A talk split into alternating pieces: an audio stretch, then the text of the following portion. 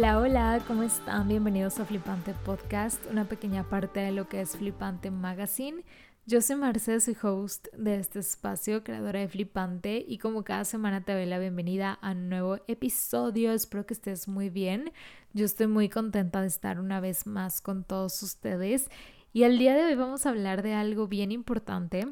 que cada vez toma más poder en nuestra cotidianidad en nuestra sociedad y es básicamente el imaginario de marca personal. Y aquí estamos combinando,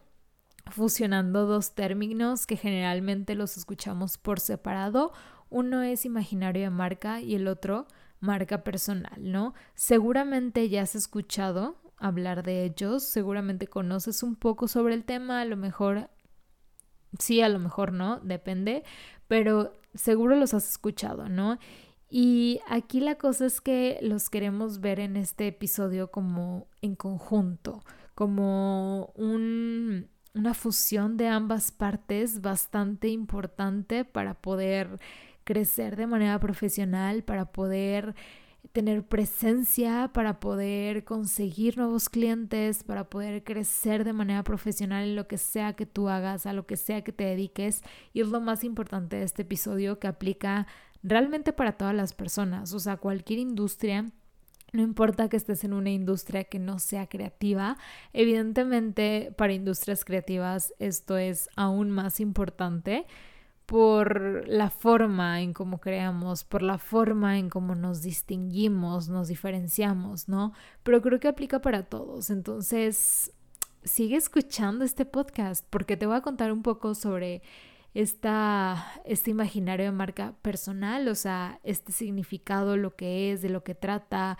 que a lo mejor no se habla mucho de estos términos en conjunto, pero te voy a contar desde mi experiencia, desde, desde mi perspectiva, cómo estos se logran compaginar muy bien y te voy a compartir cinco puntos para trabajar tu imaginario de marca personal que seguramente te puede ser bastante útil si lo que estás buscando es tener más clientes, es conseguir más audiencia, es llegar a un nuevo público, es atrapar o ganar la atención de tus futuros clientes o de tus clientes ya actuales. Entonces, espero que sea útil. Quiero comenzar con esta parte de términos, o sea, de, qué trata el imaginario de marca personal, o sea, desmenuzando, ¿no? ¿Qué es imaginario de marca y qué es marca personal? Imaginario de marca básicamente habla de todos estos conjuntos de ideas, de narrativas, esta historia que se cuenta, el significado que evoca básicamente una marca pero sin necesidad como de explicarlo de forma literal. O sea, es toda esta historia que hemos como consumidores logrado absorber y entender a través de su contenido, de sus imágenes, de sus videos, de sus colecciones, de lo que comparten en redes sociales, de su forma de, de escribir, de redactar, de comunicarse, o sea, todo lo que sutilmente y un poco de manera sublime transmite la marca y se queda como plasmado en nuestra mente como consumidores o como espectadores o como seguidores, ¿no? Porque no siempre somos consumidores, ¿no? A veces seguimos a una marca y nos volvemos un poco fieles, amantes de esta marca sin necesidad de consumir. Eso es lo que ha hecho las redes sociales. Por eso muchas marcas se han popularizado bastante actualmente, más que antes, porque antes las personas que conocían una marca y que les gustaba y que seguían como la trayectoria de la marca era porque eran consumidores realmente y porque compraban y porque estaban al pendiente de su nueva colección para eso, para comprar. Y hoy en día pues no, o sea, tenemos estos medios digitales donde te conviertes en un seguidor, en un espectador sin necesidad de ser consumidor. Eso, eso es lo que ha hecho que esta parte de imaginario de marca se vuelva como que más trascendental y más importante y más relevante. ¿Por qué? Porque la presencia digital es de las cosas más importantes actualmente en, relación con esta parte de popularidad y de presencia y de seguidores, a lo mejor eso no siempre se, se traduce a ventas, que pues si bien este es el, el fin máximo de un negocio, ¿no? Pero obviamente entre más público tengas, entre más seguidores, es eh, más propenso a que estos se conviertan en tus consumidores, ¿no? Y es a lo que voy con esta parte de imaginario de marca, esta importancia de contar bien una historia y de que las personas se enamoren de esa historia que cuentas más allá de tu producto, porque al momento de que se enamoran de tu marca, o sea, como si fuera una persona, de cómo se ve, cómo se viste, cómo huele, cómo habla y demás,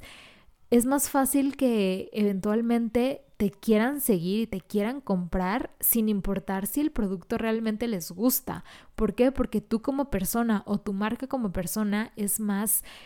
irreemplazable, o sea, es más inolvidable, es más trascendental. Por eso es que es, es, importante trabajar esto y es a lo que actualmente muchas marcas de tiran, o sea, como que al lograr esta presencia, por ejemplo, Jacquemus, en algún momento se hablaba como pues esta parte de negocio, de finanzas, a lo mejor no las tenían, no les iba tan bien como parecía. ¿Por qué? Porque sí tenían muchos seguidores, tienen muchos seguidores, su presencia es bastante poderosa con celebridades, con influencers y demás, pero no necesariamente todos estos consumidores o más bien no todos estos espectadores son consumidores. Lo que yo creo que, bueno, este es un caso aparte y eventualmente podemos hablar sobre ello. Lo que yo creo es que esta marca de Chaquemus está muy dirigida a las nuevas generaciones. Entonces, muchas de esas nuevas generaciones, pues actualmente no tienen a lo mejor ese ese poder adquisitivo para estar consumiendo en este tipo de marcas, pero actualmente lo que hacen es seguir a Jacquemus, conocer Jacquemus, este, amar enamorarse de su contenido, de sus campañas, de sus redes sociales y se van a volver tan fans que eventualmente cuando estas generaciones crezcan o crezcamos, me puedo más o menos incluir en esto, en esta como que en este rubro, cuando estas generaciones crezcamos más, pues es muy probable que vayamos a consumir Jacquemus en comparación con cualquier otra marca, ¿no? O sea, como que todos estos años creo yo que pueden servir como de trayectoria para que nos enamoremos de este imaginario de marca y que nos volvamos tan fans que en cuanto tengamos ese poder adquisitivo de comprarnos nuestra primer bol o nuestro primer bolso de lujo, nuestra primera prenda de lujo, Creo que una de las primeras marcas que vamos a tener en consideración va a ser esta, en este caso Jacquemus o cualquier otra que, que te encante, que ames como marca o sea, como si fuera una persona y no tanto por sus productos. Básicamente ese es como el imaginario de marca, o sea, todo esto que cuentas, esta historia que hay detrás, por eso el storytelling es súper importante y bueno, ya les hablé un poquito sobre cómo se ve reflejado en marcas, en todo tipo de marcas, marcas de moda, o sea, marcas que ofrecen un producto o incluso marcas que ofrecen un servicio. Pero ¿qué pasa? La realidad es que esto también aplica para las personas y creo que el fin máximo actual, y digo actual, podría decir siempre, pero digo actual porque esto ha hecho que, o sea, las redes sociales se han encargado de que esto sea como tenga más relevancia y más poder, pero creo que el fin máximo de todas las personas debe de ser ese, o sea, que, que todos a nuestro alrededor se enamoren tanto de nosotros, se enamoren de nuestra historia que contamos, que se vuelvan fans sin importar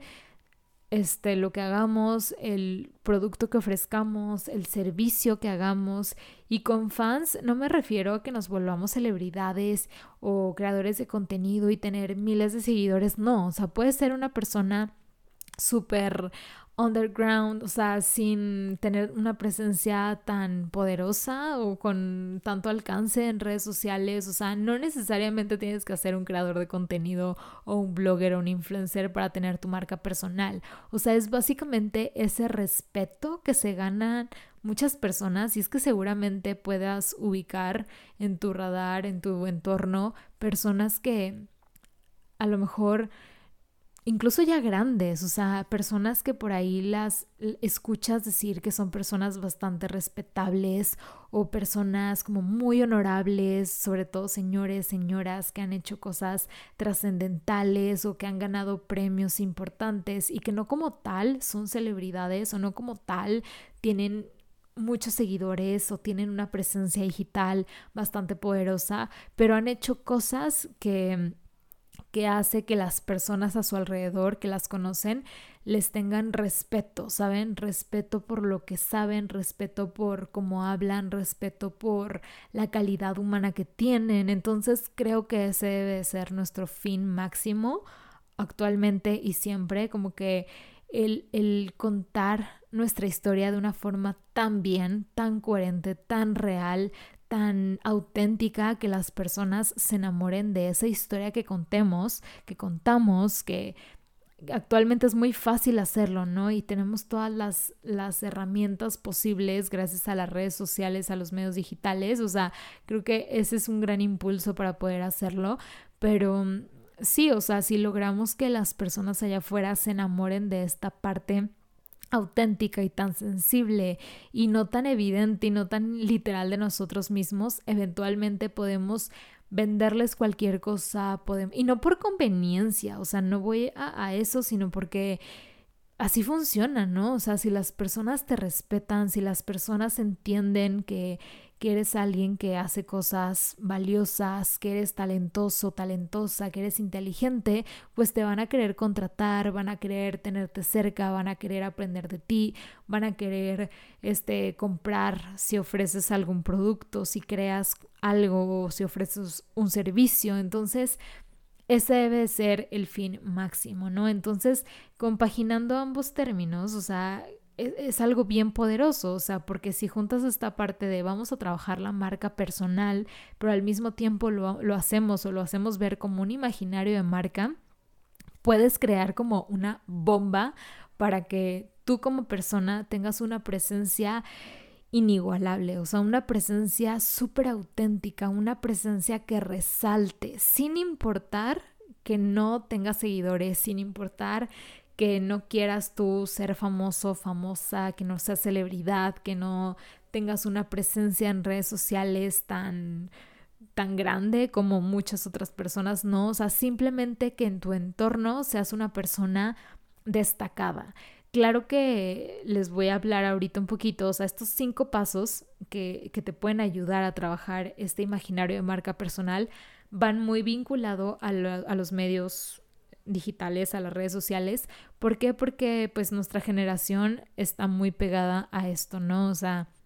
aunque queramos verlo como mundos apartes, actualmente es uno mismo y actualmente las redes sociales, como les dije al inicio, son nuestra carta de presentación. Entonces, sí es muy importante que trabajemos nuestro imaginario de marca personal aterrizado a las herramientas que los medios digitales nos ofrecen y es pues como verán, o sea, estos cinco puntos que nos van a ayudar a construirla van muy por, por este camino. Ok, punto número uno. Encuentra tu propia voz mediante la multidisciplinariedad.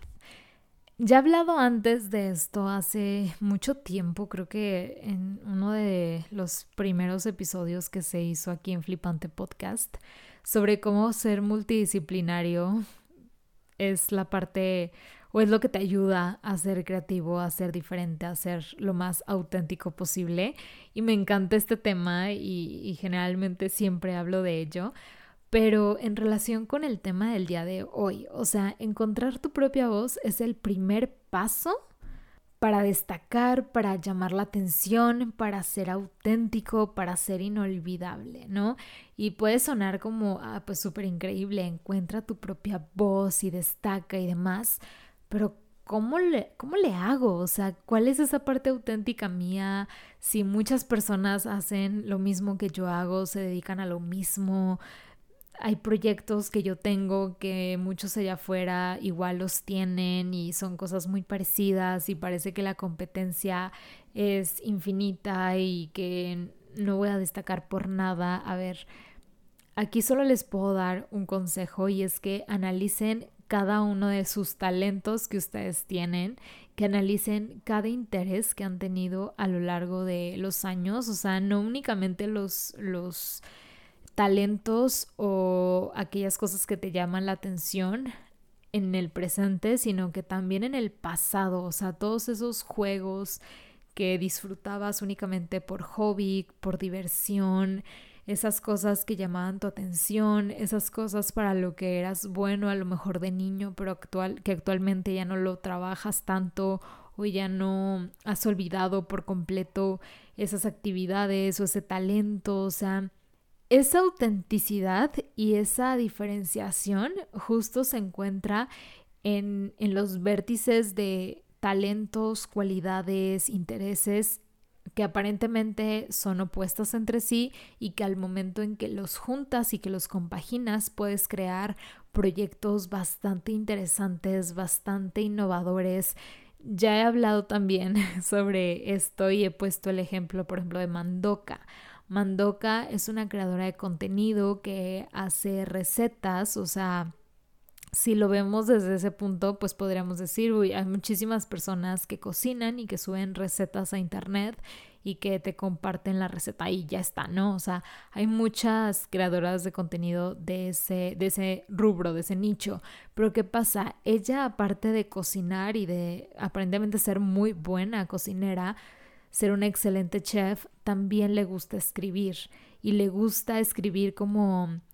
historias, pero metiéndole esta parte romántica y también como un tanto de poesía. Entonces, al momento en el que está mostrando el procedimiento de la receta, ella escribe una historia basándose en los ingredientes o en el origen de ese platillo o en algo que tenga que ver con lo que está cocinando, pero contada como una historia, como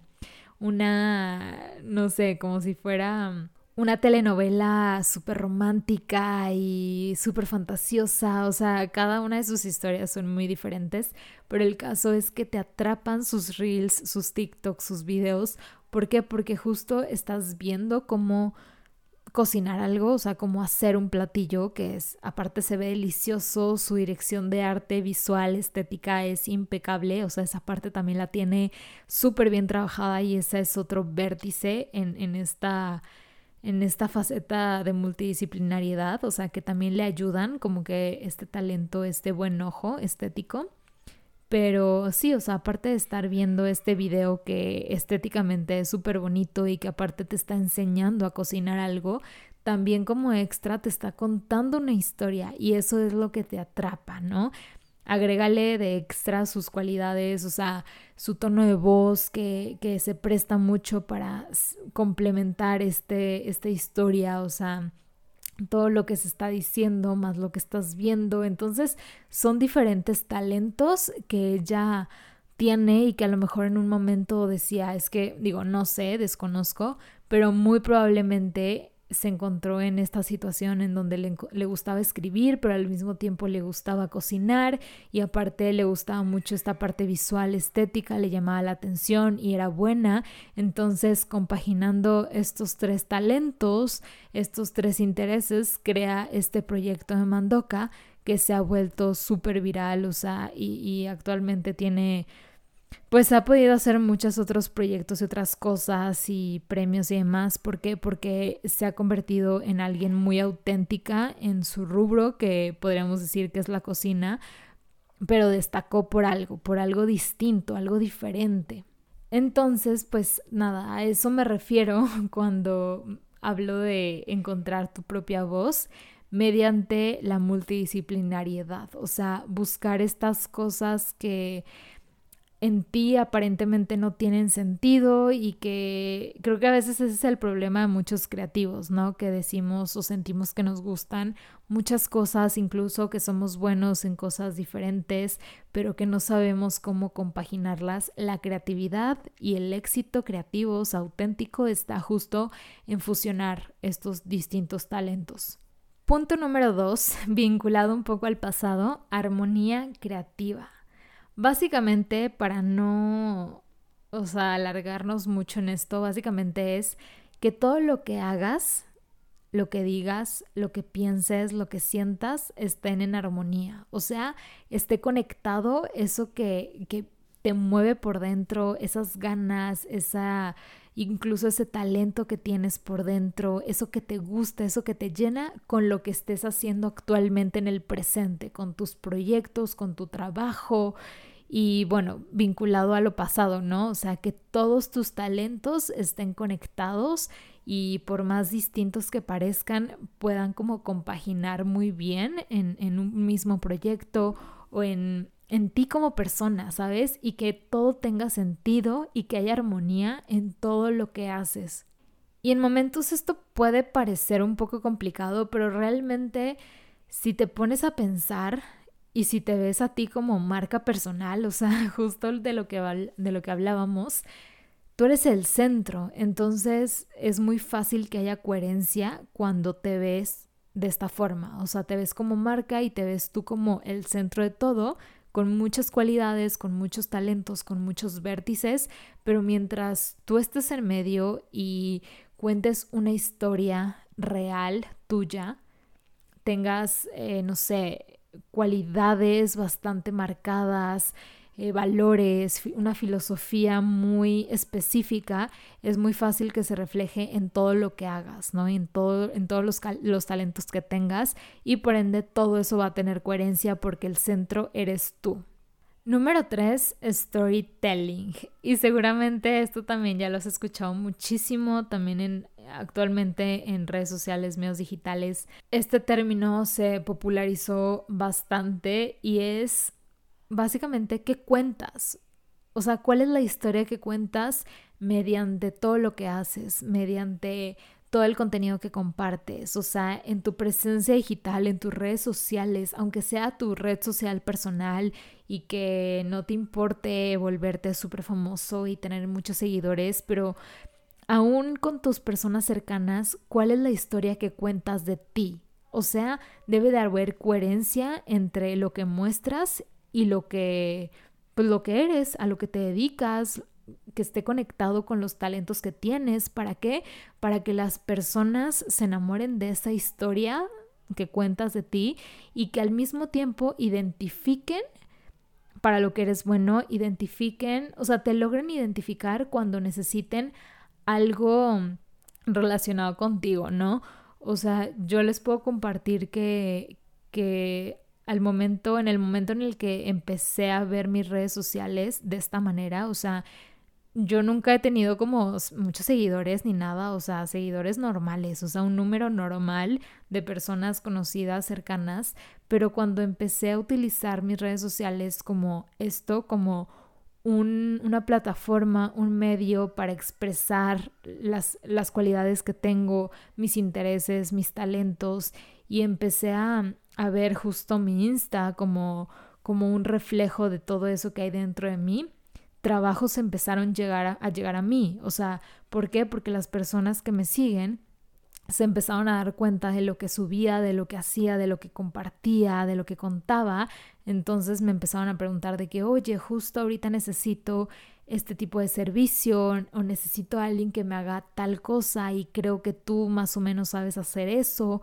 creo que tú estás metida en ese tema, entonces así es como empezó a llegar trabajo, ¿no? Por eso es que el storytelling y pues como les decía, en relación con los medios digitales y con esta parte de marca personal, es bien importante trabajarlo en conjunto para que haya coherencia en cada cosa que tú hagas, en cada cosa que compartas, en cualquier foto, aunque sea contenido súper casual o súper familiar o súper de amigos o algo social, créanme que esas cosas si están impregnadas de tus talentos profesionales, eventualmente va a ser bastante redituable y las personas te empiezan a identificar por lo que haces y por lo que eres bueno, ¿no? Entonces, cuenta una historia a través de todo lo que compartes, o sea, todo lo que subas, lo que sea, para que eso te dé dinero, bueno, que dinero es como el fin último, porque primero eh, quieres la atención, quieres que las personas te recuerden, quieres que te vuelvas un referente en tu tema y eventualmente te contraten, ¿no? Te contraten o que compren tu producto, que compren tu servicio, lo que sea que tú hagas, pero siempre contando una historia porque es la manera más fácil de volverte como inolvidable e incomparable. Número cuatro, estrategia digital. Y bueno, ya trabajando los puntos anteriores, antes mencionados, que es esta parte de encontrar tu propia voz, de que haya armonía creativa en todo lo que eres, en todo lo que haces, y ya que trabajaste también esta parte del storytelling, pues hacer una estrategia digital, o sea, adaptarnos a las nuevas plataformas, a los nuevos formatos, tener presencia, no verlas como una pérdida de tiempo o no sé, creo que a medida de que uno crece, seguro te has topado con estos comentarios de personas cercanas a ti o incluso tú también en momentos de que dices, ay, ojalá no existieran las redes sociales, de que son súper cansadas, qué horror, ya me quiero desconectar, como que muy de forma negativa, ¿no? Aunque estemos ahí siempre, pero sí de repente hablamos de ellas como algo súper malo y como que, ay, no, qué horror que existen, ¿no? De repente podemos llegar a escuchar esto, pero creo que no, o sea, creo que debemos de, si ya están, y cada vez hay más y, cada vez tienen una, una, mayor importancia y relevancia en nuestra cotidianidad, pues hay que hacer las paces con ellas y hay que sacarles el mayor provecho posible y que funcionen, o sea, a nuestro favor, ¿saben? Entonces hay que hacer una buena estrategia digital en cuanto a qué compartir, cómo compartirlo. O sea, si ya identifico la cantidad de talentos diferentes que tengo, ok, ahora hay que saber desmenuzar, por así decirlo, este contenido, esos talentos que tengo eh, y transmitirlos mediante todos estos medios digitales, todas estas redes sociales, o sea, todos estos formatos que tenemos para llegar al mayor público posible y no por, repito, o sea, no porque tu intención sea ganar seguidores y sea hacerte famoso y demás, no, pero porque realmente si lo estás vinculando a tu ámbito profesional, lo que tú quieres es tener clientes o es lograr ventas. Entonces, ¿cómo lo vas a hacer? Pues llegando cada vez a más personas. Así que hacer una estrategia digital, no, no voy a profundizar mucho en esto porque pues son una infinidad de temas, son una infinidad de plataformas digitales. A lo mejor eventualmente les puedo hacer un episodio sobre el tema de una forma más aterrizada y más específica, pero sí, o sea, poder identificar el cómo se transmite el, se transmite el contenido en cada red social, en cada formato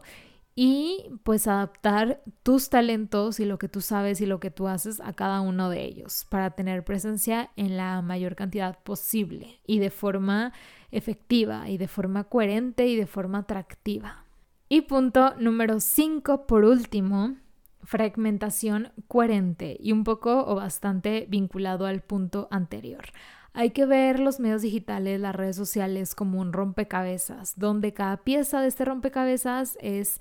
las diferentes redes sociales que existen, ¿no? Entonces, al unirlas, pues formas en un cuadro, una imagen, algo, ¿no? O sea, algo que tiene sentido, que tiene coherencia, que te está contando una historia. Entonces, cada pieza debe de, estar debe tener un poco de, esa gran historia que se cuenta, o sea, como pedacitos de, de, esa película, por así decirlo, ¿no? Entonces, cada red social tuya debe de contar un poco de lo que tú eres, de lo que tú haces, de para lo que tú eres bueno, ya sabes. Y al momento en el que las personas, o sea, te siguen a lo mejor en Insta, en TikTok, en tu podcast, o sea, te siguen en todas tus redes sociales, van a tener como mayor entendimiento de lo que eres, de lo que haces y para lo que eres bueno. O sea, esta fragmentación coherente se refiere a que todo lo que hagas tenga sentido sin que se sienta repetitivo, sino que se complemente y realmente al final logre pues conectarse uno con otro y, y se genere también esta necesidad de, ok, estoy consumiendo tu contenido en Insta, pero al mismo tiempo también lo quiero consumir en TikTok porque es un complemento de lo que ya viene esta otra, ¿saben? O sea, y no nada más que repitas lo mismo. Entonces, nada, o sea, ya no voy a entrar más en tema con esta parte de estrategias digitales, redes sociales, porque sí creo que es un tema un poquito aparte que si bien complementa todo lo hablado el día de hoy, híjole, o sea, si sigo hablando sobre eso, sería un episodio inmenso. Pero nada, espero que te haya gustado mucho, que hayas disfrutado, que hayas aprendido y que te hayas motivado a ver tu persona como un imaginario de cualquier otra marca. O sea, que las personas, o sea, que te hayas convencido de que las personas se deben de enamorar de ti por esa historia que cuentas, por todo lo que hay alrededor de ti que te adornan, que te complementan, pero que realmente terminan siendo tus propios talentos, tus propias cualidades, o sea, que emergen de ti, o sea, que vienen de ti, pero que aparentemente te adornan. Entonces, es esa historia que vas a contar mediante todo lo que compartes, todo lo que haces, todos tus trabajos, todas tus colaboraciones a lo mejor o cualquier cosa que tú realices o a lo que sea que te dediques, pero que, que transmitas tu esencia como si fuera una marca y que al mismo tiempo te des la importancia y la relevancia como se la darías a cualquier otra marca, ¿no? O sea, ¿por qué? Porque tú eres tu marca más importante, o sea, eres el proyecto más importante